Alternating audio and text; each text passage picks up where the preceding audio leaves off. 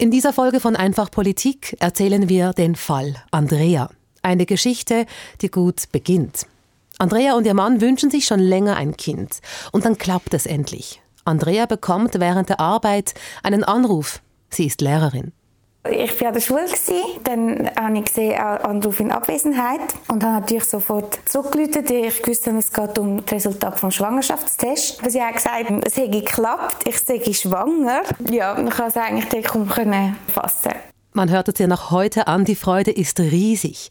Was Andrea zu diesem Zeitpunkt aber noch nicht weiß, sie wird sich wegen dieser Schwangerschaft bald in einem großen Streit wiederfinden. Mit ihrer Krankenkasse.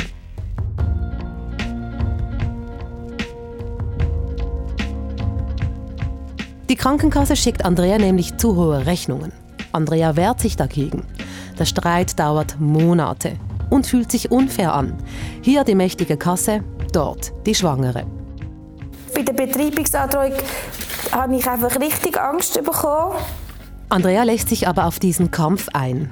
Und Andrea ist kein Einzelfall. Wir schauen uns den Fall Andrea an in dieser Folge von Einfach Politik. Und wir würden nicht darüber sprechen, hätte das alles nicht auch mit Politik zu tun. Wir, das sind Inlandredaktorin Elian Leiser. Hallo. Hallo Elian. Und ich bin eure Host Rina Telli. Elian, du hast den Fall Andrea für einfach Politik aufgearbeitet. Und wir haben es gerade gehört, es hat eine politische Dimension. Mhm. Was ist denn die Dimension, die mhm. politische? Ja, es ist so, dass man hier zuerst den Impuls hat, wirklich auf die Krankenkassen zu zeigen, da auch äh, die Verantwortung zu sehen. Aber der Fall Andrea, und das finde ich interessant, den gäbe es nicht, wenn die Politik sorgfältiger gearbeitet hätte, nämlich beim Krankenkassengesetz. Und das kann man hier schön aufzeigen und man kann auch aufzeigen, was für Möglichkeiten die Politik hat, wenn ein Gesetz nicht so greift, auch wie sie es will und wo ihr dann doch die Hände gebunden sind.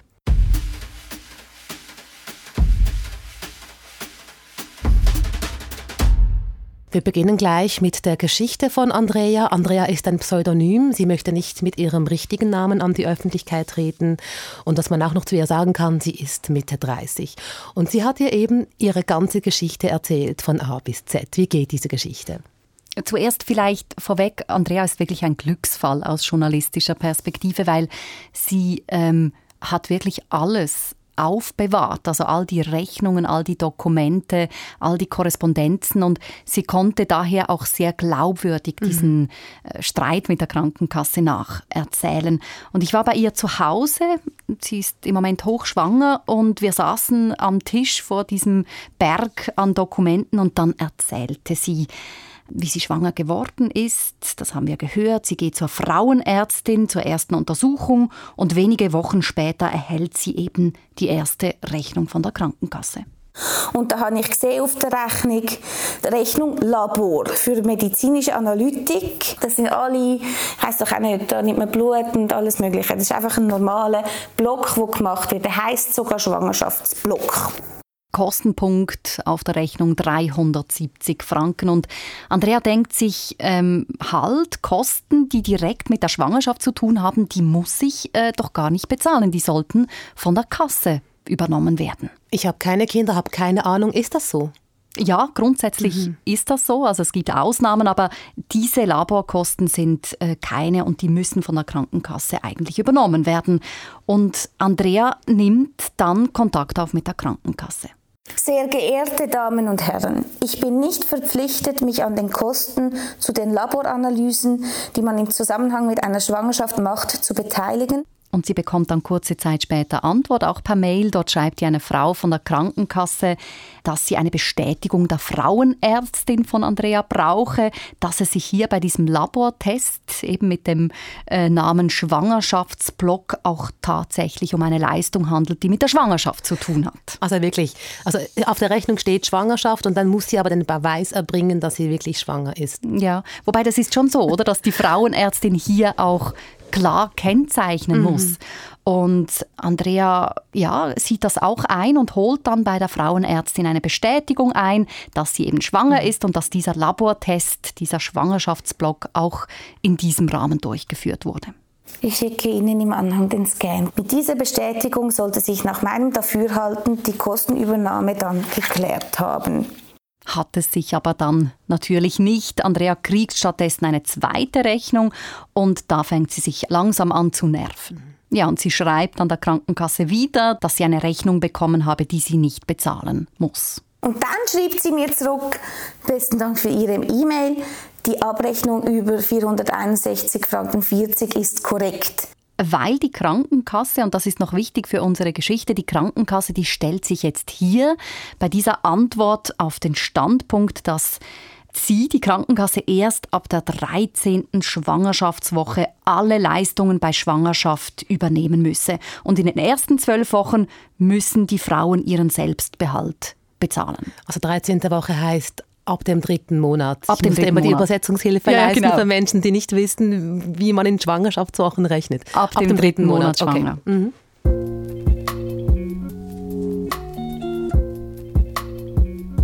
Das verunsichert Andrea. Sie liest das, das verunsichert sie und sie beginnt zu recherchieren. Sie liest sich ein und sie merkt, dass es hier immer wieder zu genau solchen Fällen kommt, wie bei ihr und dass laut Bundesverwaltung das nicht rechtens ist, also dass die Krankenkassen hier wirklich einen Fehler machen. Und nachdem Andrea eine erste Mahnung dann bekommen hat von der ersten Rechnung, äh, nimmt sie den Telefonhörer in die Hand und ruft bei der Kasse an. Und dann hat sie einfach immer wieder wiederholt, was sie mir äh, schon, schon gesagt hat, eben das mit der 13. Schwangerschaftswoche. Und Irgendwann hat sie dann gesagt, ja, findet sie das dann eigentlich nicht unfair, wenn sie die einzige Frau sind, wo das nicht zahlen müssen und alle anderen zahlen das aber. Und dann hat sie mir einfach den Nucki rausgehauen und ich habe gesagt, ja eben, das ist ja genau, sie betrügen die Frauen und zwar bewusst. Ja, die Frau von der Krankenkasse versprach Andrea dann, sie würde den Fall nochmals genau anschauen und auch abklären. Und Andrea schickte der Krankenkasse nach diesem Telefongespräch nochmals alle Rechnungen zu, nochmals alle Korrespondenzen und zwar als eingeschriebener Brief, dass sie das auch wirklich bekommen. Ich finde es sehr spannend, Andrea zuzuhören, weil sie beginnt sehr ruhig und sachlich und je mehr die ganze Situation eskaliert, das, das hört man ihrer Stimme auch so fest noch sie an bis heute, oder? Äh, nochmals, genau. Ja. Mhm. Und beim Zuhören wünsche ich mir dann so, dass dann diese Geschichte jetzt mal bald ein Ende findet, weil es klingt sehr, sehr anstrengend. Aber das ist nicht so. Wenn es so einfach wäre, würden wir jetzt nicht diese Folge machen hm. ähm, zu diesem Thema. Darum, was ist denn nach diesem Telefonat passiert? Mhm.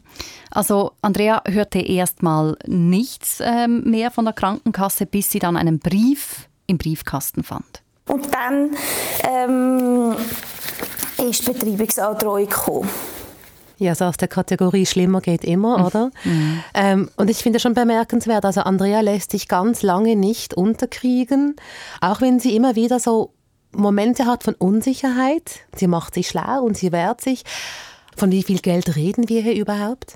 Es ging nicht um mega viel Geld. Also es ging, ging insgesamt, äh, wenn man die Rechnungen zusammenzählt, ging es um 700 Franken, die Andrea hier hätte bezahlen müssen und das hätte sie auch gekonnt. Mhm. Es war nicht das Finanzielle, das sie abgehalten hat, die Rechnungen zu bezahlen, sondern sie fand es einfach unfair, sie fand es falsch. Sie wusste, dass sie diese Rechnungen nicht bezahlen muss und deshalb hat sie auch nach dieser Betreibungsandrohung mhm. ist sie dran geblieben und hat der Krankenkasse wieder geschrieben, diesmal auf eine andere Adresse, nämlich auf diese Adresse, die auf dem Betreibungsandrohungsbrief war. Und vielleicht hat es daran gelegen, dass diese Adresse irgendwie auf eine höhere Hierarchiestufe gelangte bei der Krankenkasse.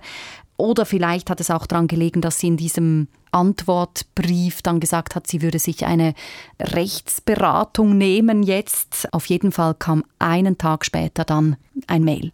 Bitte entschuldigen Sie die verspätete Antwort. Wir haben alle Rechnungen nochmals kontrolliert und auch angepasst. Sie erhalten die entsprechenden Korrekturabrechnungen in den nächsten Tagen zugestellt. Ja, da war der Spuk ganz plötzlich vorbei. Also der Spuk ist vorbei für Andrea. Wir werden aber wieder auf Andrea zurückkommen, da ihr Fall ja exemplarisch für andere Schwangere steht. Also für Schwangere, die Rechnungen von der Krankenkasse erhalten, die sie nicht bezahlen müssten, weil er das die Kasse übernehmen müsste. Und da frage ich mich, wie viele solche Andreas gibt es? Wie viele sind betroffen? Genaue Zahlen gibt es nicht. Es gibt Medienberichte, die Fälle immer wieder äh, aufgreifen. Da kann man über Fälle lesen oder es gibt auch Berichte aus der Branche, dass es zu solchen Fällen kommt. Es gibt zum Beispiel die Ombudsstelle bei der Krankenkasse, die ähm, hat auch immer wieder solche Fälle. Und ich habe mit dem Schweizer Hebammenverband gesprochen. Die sind ziemlich aktiv in diesem Thema. Die versuchen auch über ihr Netzwerk von Hebammen dieses Wissen an die schwangeren Frauen zu bringen bringen. Und die Chefin des Verbands, die sagte mir, dass sie von etwa zwei Fällen pro Monat erfahre. Aber das ist natürlich nur der oberste Spitz des Eisbergs, mhm. weil ganz viele wissen es ja gar nicht oder viele melden sich dann auch nicht äh, bei einem solchen Verband, sondern machen das wie Andrea dann ganz alleine zu Hause. Mhm. Da hat ja niemand etwas davon erfahren. Deshalb, nein, es gibt keine genauen Zahlen. Ja, und auch wenn man jetzt die Krankenkassenrechnung kontrolliert, ich mache das zum Beispiel, aber dann muss man ja wissen, dass man gewisse Beträge nicht zahlen muss, weil das dann ja die Kasse übernehmen würde. Das heißt, es ist ja nicht selbstverständlich, dass man es weiß. Also, dass man weiß, dass man gewisse Dinge nicht zahlen muss. Und ich habe mich gefragt, inwiefern diese Tatsache überhaupt bekannt ist so bei den Leuten. Und ich habe mal eine Umfrage gemacht auf Instagram.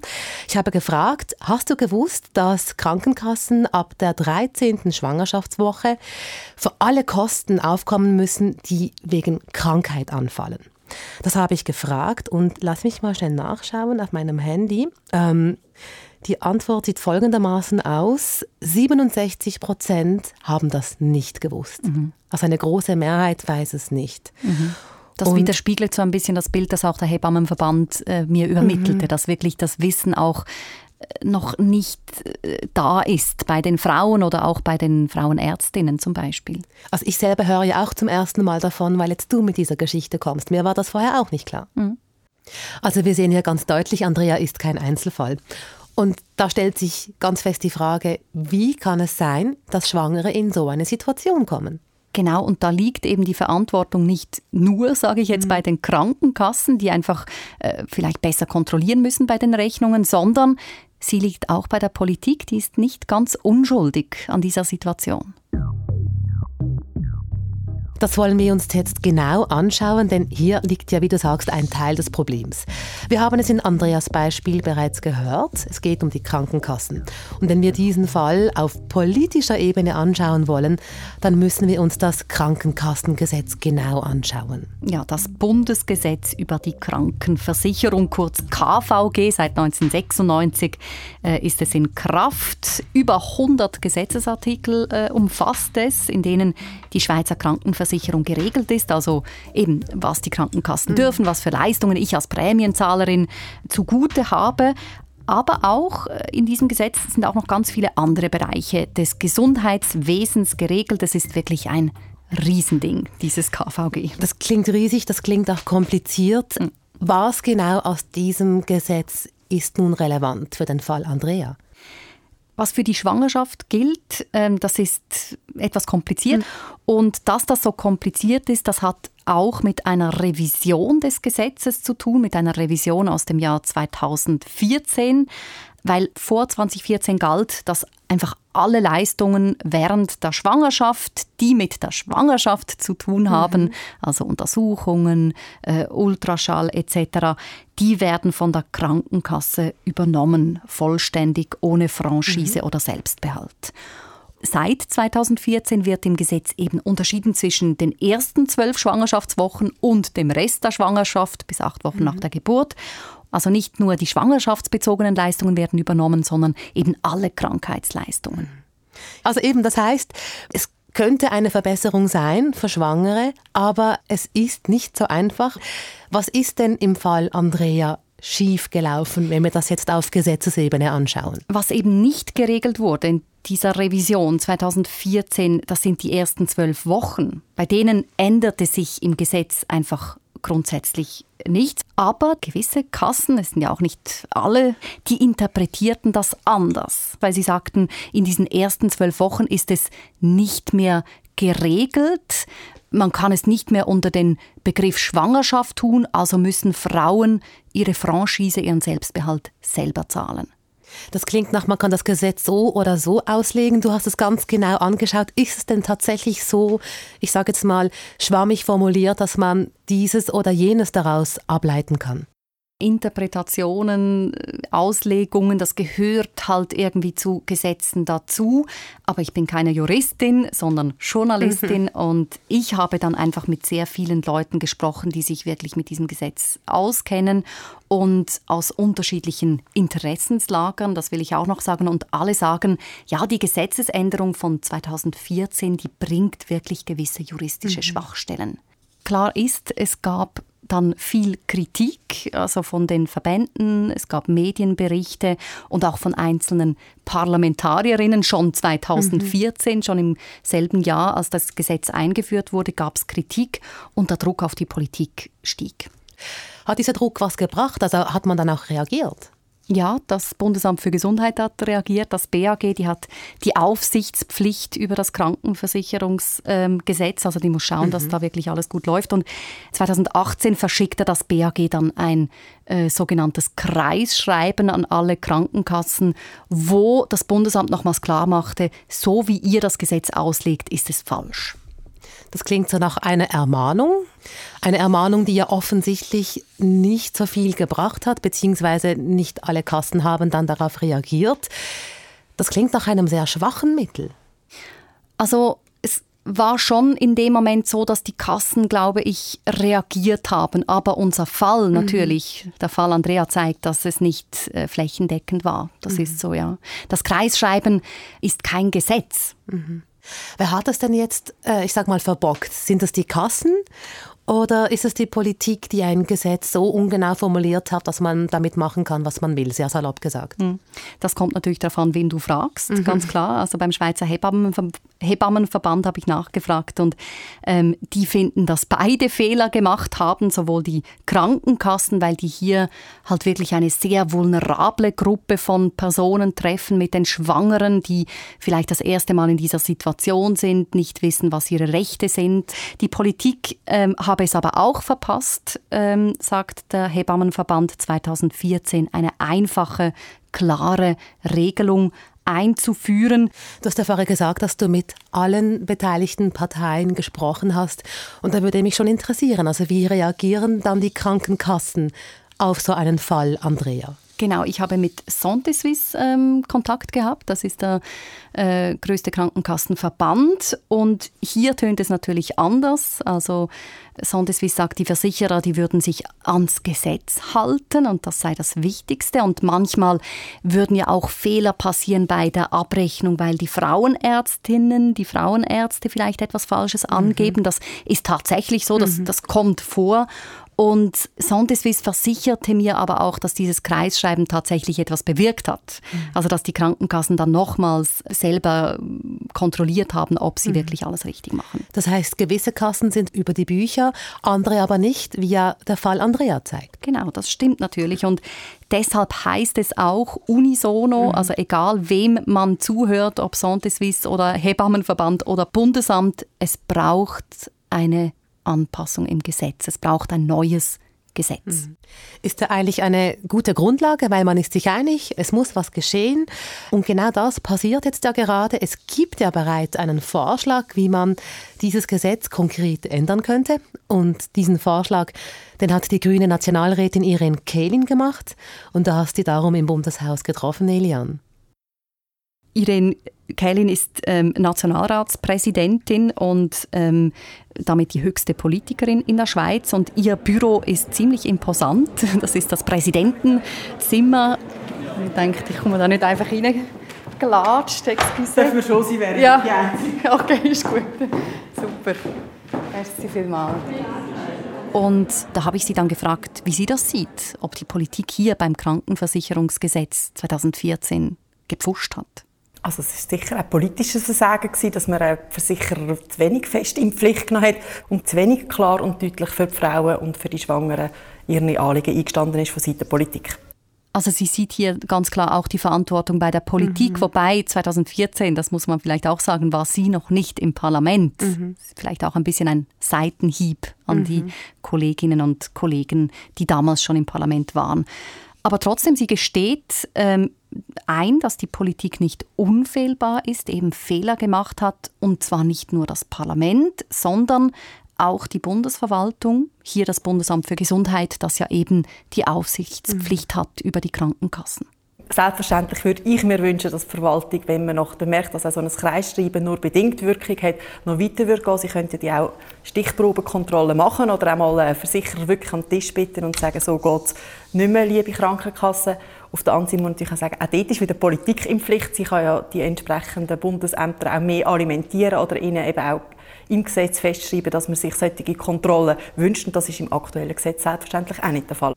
Und auch dort braucht es eben eine Gesetzesänderung und die ist jetzt am Laufen, also schon länger eigentlich. Irin Kählin hat 2019 den Vorschlag gemacht, ähm, dass nicht mehr unterschieden wird im Gesetz zwischen vor der 13. Schwangerschaftswoche und danach, sondern dass das einheitlicher wird, einfacher wird.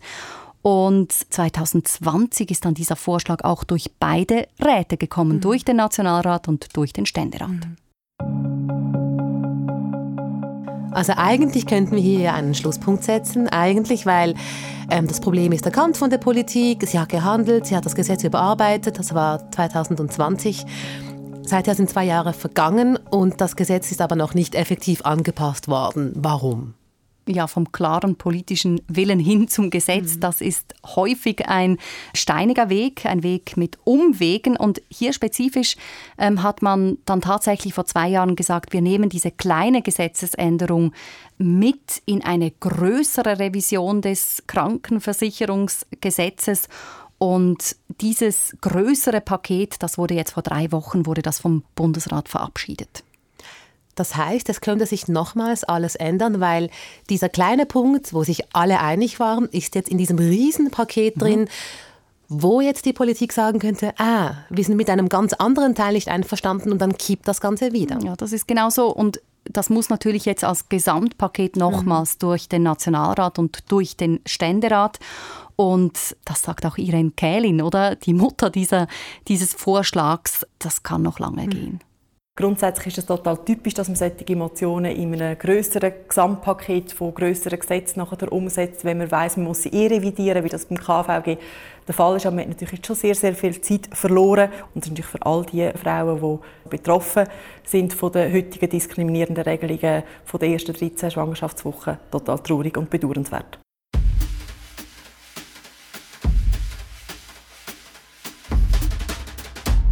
Das heißt, bis es dann soweit sein könnte, müssen Schwangere in der Schweiz aufpassen. Das heißt, in den ersten zwölf Wochen der Schwangerschaft kann es sein, dass zu hohe Rechnungen in den Briefkasten flattern ja, Andrea hat das vorgemacht, wie es geht, ähm, gegen die Krankenkasse anzukommen. Wobei, das muss man hier ganz klar sagen, sie hatte natürlich auch Glück, sie hatte Vorteile. Das ist mir beim Zuhören irgendwie zwischen den Zeilen klar geworden. Also schon allein die Tatsache, dass sie ja weiß, dass sie diese Rechnungen nicht bezahlen muss und ganz viele wissen das nicht. Das ist da schon so ein, ich sage mal, Gamechanger, oder?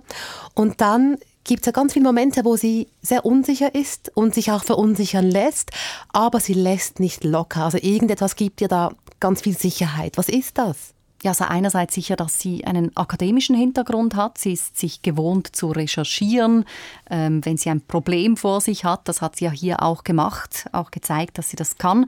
Und dann hat sie noch einen Hauptjoker, ähm, das ist ihr Bruder. Also mein Bruder ist Anwalt, Wirtschaftsanwalt. Ja, es ist immer gut, im Freundeskreis oder in der Familie jemanden zu haben, der in juristischen Belangen rauskommt. Aber das haben nicht alle. Und wenn man es nicht hat, dann kostet das ganz schön viel Geld. Und wer dann das Geld nicht aufbringen kann, der gibt auf. Und was machen dann Frauen, die wie Andrea in diese, in diese Situation kommen, aber sich nicht zu helfen wissen, also die all diese Vorteile nicht mhm. mit sich bringen? Also was man sicher sagen kann, es gibt jetzt nicht die ultra starke Lobby, aber es gibt den Schweizer Hebammenverband und die begleiten dieses Thema wirklich schon seit 2014 sehr nahe. Und ähm, da kann man sich auch melden für eine Beratung für Hilfe. Bekommen jetzt Betroffene das Geld zurück? Also wenn jetzt jemand diese ganze Geschichte hier hört und denkt, hey, das ist ja auch mein Fall, ja. kann man rückwirkend ja. Geld zurückverlangen? Ja, kann man fünf Jahre lang. Mhm. Ähm, eine letzte Frage habe ich noch zu Andrea. Sie gibt ja hier eine sehr persönliche Erfahrung preis. Sie erzählt aus einer Phase im Leben, in der sie vermutlich auch sehr verletzlich war. Sie war ganz frisch schwanger zum ersten Mal. Warum ist sie mit all dem an die Öffentlichkeit gegangen? Ich glaube, es geht hier wirklich um Fairness, um Fairness gegenüber allen Frauen, die in dieser Situation sind, sagt sie auch selber. Weil je mehr wissen, dass man das nicht muss zahlen, desto mehr werden sie sich dann vielleicht auch wehren. Das war der Fall. Andrea, vielen Dank für deine Recherche, Elian. Sehr gerne. In der nächsten Episode von Einfach Politik fragen wir, ist Teilzeit das neue Vollzeit? Einerseits gibt es den Trend zu mehr Teilzeitarbeit. Andererseits fehlen uns aber Fachkräfte. Wie passt das zusammen? Ihr erfahrt es in zwei Wochen bei Einfach Politik. Das war's für uns für den Moment. Einfach Politik gibt im Abo beim Podcast-Anbieter deines Vertrauens, auf Spotify und auf srf.ch/audio. Im Studio verabschieden sich Elian Leiser und Rina Telli. Produktion Marisa Eckli. Technik Mirjam Emmenecker.